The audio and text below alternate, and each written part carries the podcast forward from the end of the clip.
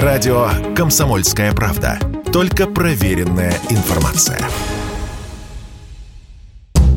Более 14 триллионов рублей наличными находятся сейчас на руках у россиян, а также у российского бизнеса и ИП. На триллион больше, чем год назад. Такую статистику Центробанк ведет с 2015 -го, и сейчас она достигла максимальных показателей за всю историю наблюдений. Почему население бросилось снимать бумажные деньги, Радио КП объяснил Денис Ракша. Вещь первая – это то, что карты плохо работают. Виза и мастер-карты и, и прочие иностранные эмитенты ушли с российского рынка, остался только мир.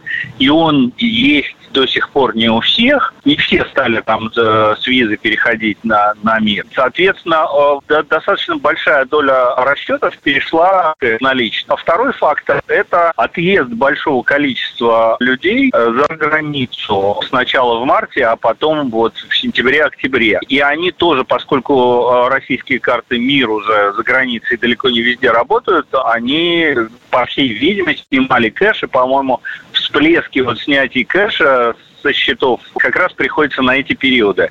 Та наличка, что остается внутри страны, образует так называемый параллельный контур обращения, добавил экономист. По его словам, теневая экономика в кризисные периоды всегда растет, и наличные будут оставаться в ней. В каком виде лучше всего хранить свои сбережения в такие периоды, мы спросили Дениса Ракшу.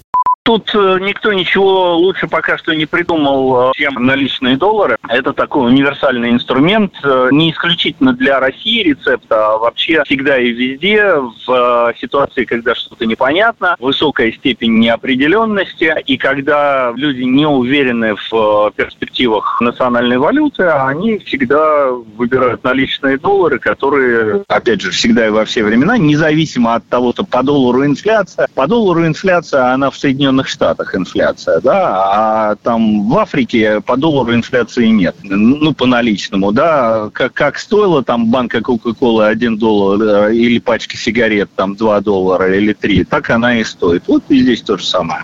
В прошлый раз резкий рост в объемах снятия наличных в России был зафиксирован в первом полугодии 2020-го, в начале пандемии COVID-19. Василий Кондрашов, Радио КП. Радио «Комсомольская правда». Никаких фейков, только правда.